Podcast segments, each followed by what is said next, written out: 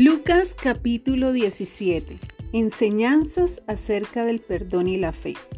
Cierto día Jesús dijo a sus discípulos, Siempre habrá tentaciones para pecar, pero ¿qué aflicción le espera a la persona que provoca la tentación? Sería mejor que se arrojara al mar con una piedra de molino alrededor del cuello que hacer que uno de estos pequeños caiga en pecado. Así que cuídense si un creyente peca, repréndelo. Luego, si hay arrepentimiento, perdónalo.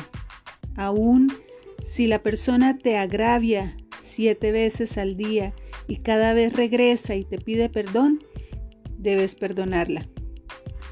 Los apóstoles le dijeron al Señor, muéstranos cómo aumentar nuestra fe.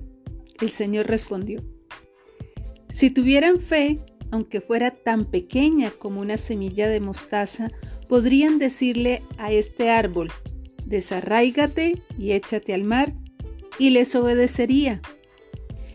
Cuando un sirviente vuelve de arar o de cuidar las ovejas, ¿acaso su patrón le dice, ven y come conmigo?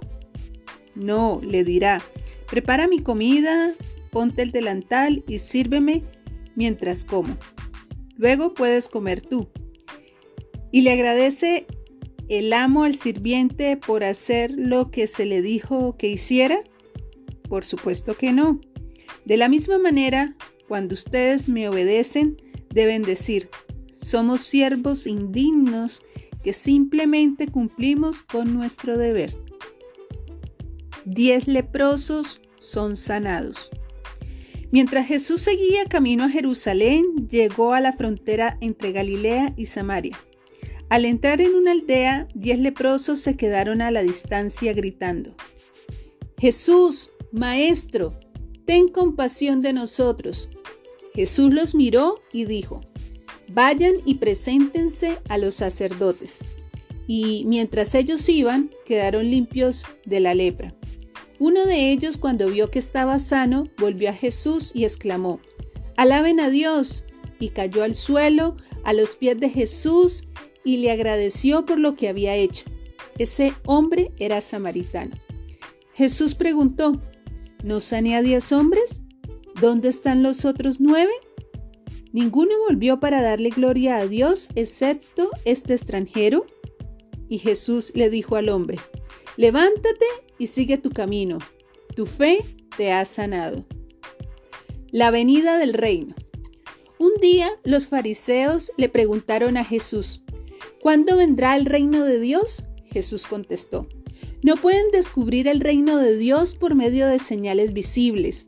Nunca podrán decir, aquí está o está por allí, porque el reino de Dios ya está entre ustedes. Entonces dijo a sus discípulos, se acerca el tiempo en que desearán ver el día que el Hijo del Hombre regrese, pero no lo verán. Algunos les dirán, miren allí, está el Hijo del Hombre, o aquí está, pero no los sigan. Pues así como el relámpago destella e ilumina el cielo de un extremo a otro, así será el día cuando venga el Hijo del Hombre. Primero, el Hijo del Hombre tiene que sufrir terriblemente y ser rechazado por esta generación. Cuando el Hijo del Hombre regrese será como en los días de Noé.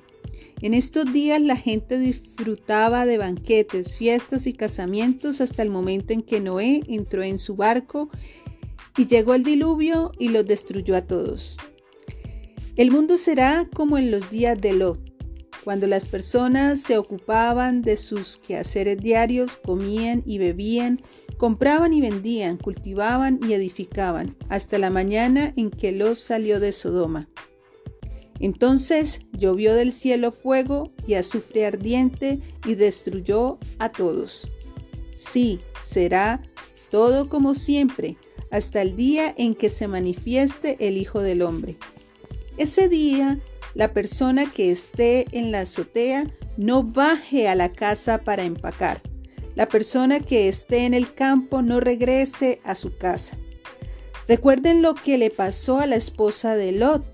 Si se aferran a su vida, la perderán, pero si dejan de aferrarse a su vida, la salvarán. Esa noche dos personas estarán durmiendo en una misma cama. Una será llevada y la otra dejada.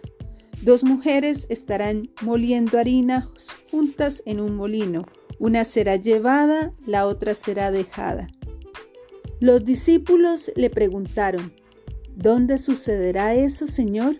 Jesús les contestó, Así como los buitres cuando se juntan indican que hay un cadáver cerca, de la misma manera esas señales revelan que el fin está cerca.